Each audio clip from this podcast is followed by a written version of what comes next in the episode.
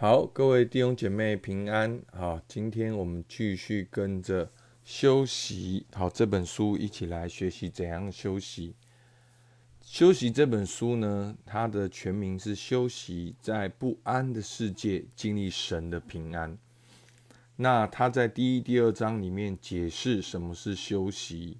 好，身体、情绪、关系、灵性上全人的休息。那在前面几天呢，我们讲到。以大牧人为中心，好，因为作者认为呢，一切的休息的源头还是回到我们的灵性，好，因为我们的灵性会影响我们的情绪，会影响我们的身体，会影响我们的人际关系，所以，我们学要学会回到圣经，用圣经的原则来帮助我们休息。那在第三章呢，他提供的策略就是要先以大牧人为中心。那以大牧人为中心呢，有三件事情。第一个，耶华是我的牧者，所以我们要学习被神引导。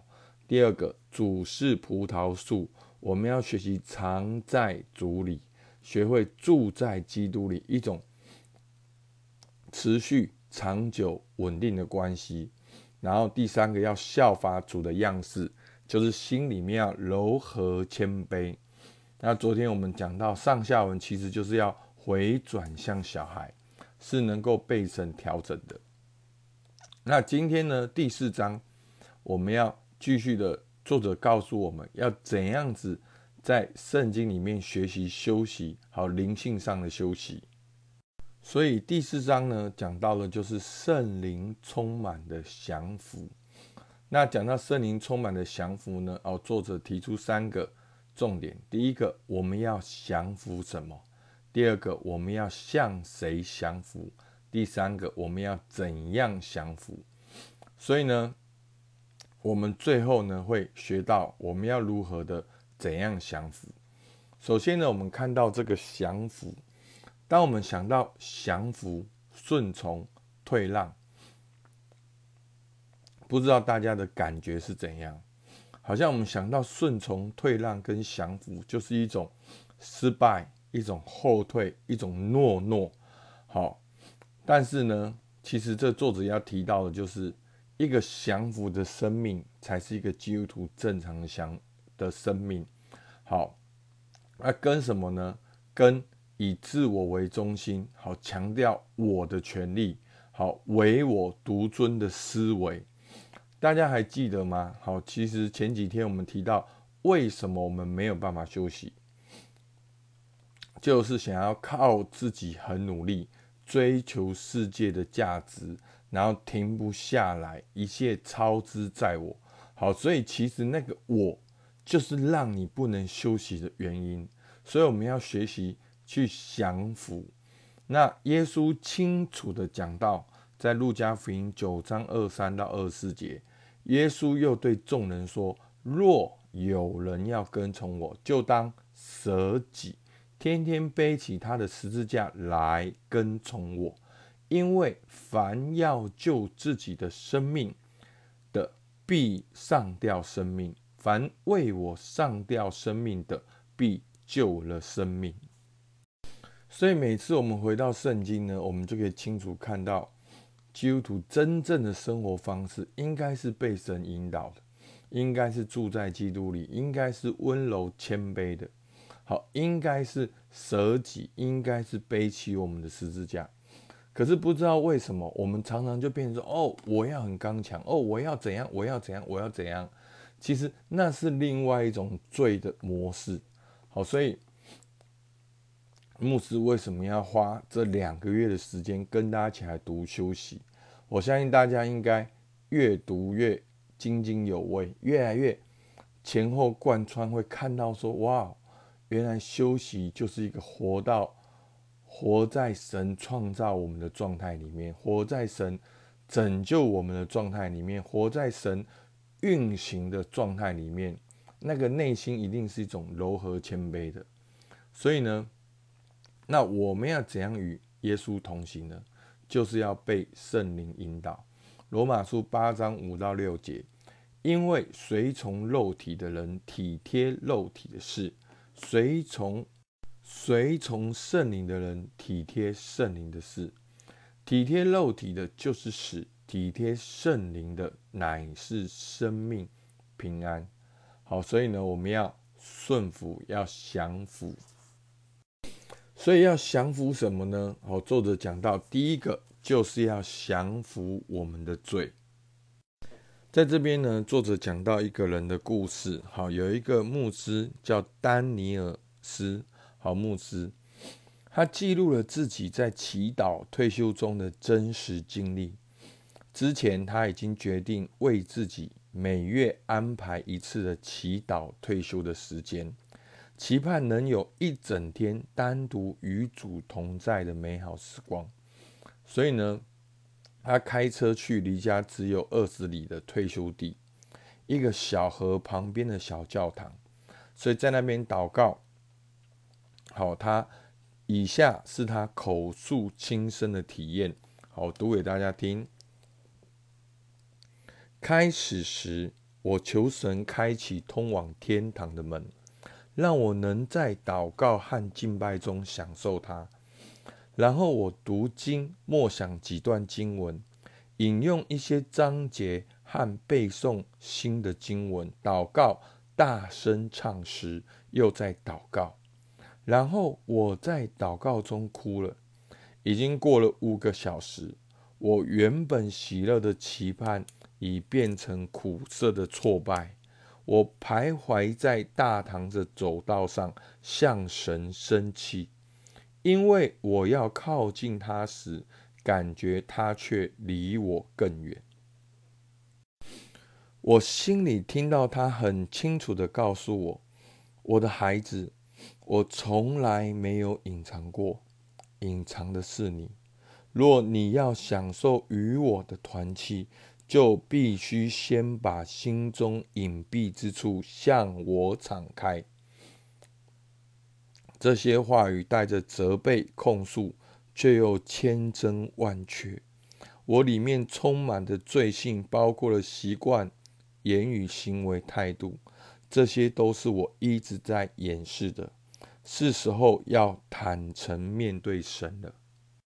好，我把关键的那句话再念一遍。哈，他在祷告当中，他感觉到神对他说：“我的孩子，我从来没有隐藏过，隐藏的是你。若你要享受与我的团契，就必须先把心中隐蔽之处向我敞开。”好，所以呢，当我们讲到这个认罪呢，第一个。不认罪，无法建立真实的关系。在诗篇六十六篇十八节，我若心里注重罪孽，主必不听。所以，刚才大家有没有发现，这是一个关系？当你就算如果你们真的去建立祷告同伴的关系，你有没有发现，你没有办法真实，就无法交流，好，就无法真实的交流。建立真实的关系，你就没有办法在这关系当中感受到温暖，感受到爱。所以那个隔绝，是因为要保护我，要保护自己的我的隔绝。所以你觉得你经历不到神的爱，其实是我们自己隔绝了，而不是上帝隔绝的。好，所以我们要学习操练。把所有的不安拦阻，跟神说，真实的说，好，那个说并不是一个一句两句的认罪，而是你把你心中的苦水、苦毒、软弱、需要向神来诉说，好像向人来诉说一样。其实你不说，神也知道，你自己也知道。所以呢，那个不说呢，就变成了你关系的一个隔阂。就好像你跟人的关系一样，你明明有一件心事，但是你就是不说，啊，你不说，别人就不知道，那种关系就没有办法交流，所以我们就会把神当作偶像，我们会自动设定成，我发现很多基督徒有这个逻辑，会把神设定成说，哦，我要表现的好，得到神的认同。我要每天怎么样，神才认同我？我要功成名就，神认同我。我要光宗耀祖，荣耀神。好，就变成一种宗教的行为，无法真实经历到神的爱。那第二个，你活在最终，你心中也翻腾不安。好，以赛亚书五十七章二十到二十一节，唯独恶人好像翻腾的海，不得平静，其中的水常涌出污秽和淤泥来。我的神说，恶人必不得平安。所以，在我们生命中未认的罪，不断不但破坏我们与神相交的关系，也导致我们灵里面的烦躁。跟不安，所以我们没有办法安静下来。所以弟兄姐妹，你看到没有？把这今天讲的跟你不能够心休息的理由放在一起，其实关键是什么？关键就是我。好，关键还是我。所以呢，我们必须要操练，渴望百分百的与神连接亲密的关系。好，彼得前书一章十四到十六节。你们既做顺命的儿女，就不要效法从前蒙昧无知的时候那放纵私欲的样子。那招你们的既是圣洁，你们在一切所行的事上也要圣洁，因为经上记着说：你们要圣洁，因为我是圣洁的。好，当我们讲到圣洁的时候，我们不要给他一个框框。哦，圣洁就是一二三四五。好，其实圣跟洁是两个概念。圣是分别为圣，专门属于神。那洁呢，是因为你专门属于神，所以你的用途也不一样。好，所以一个是地位上的，一个是行为上的。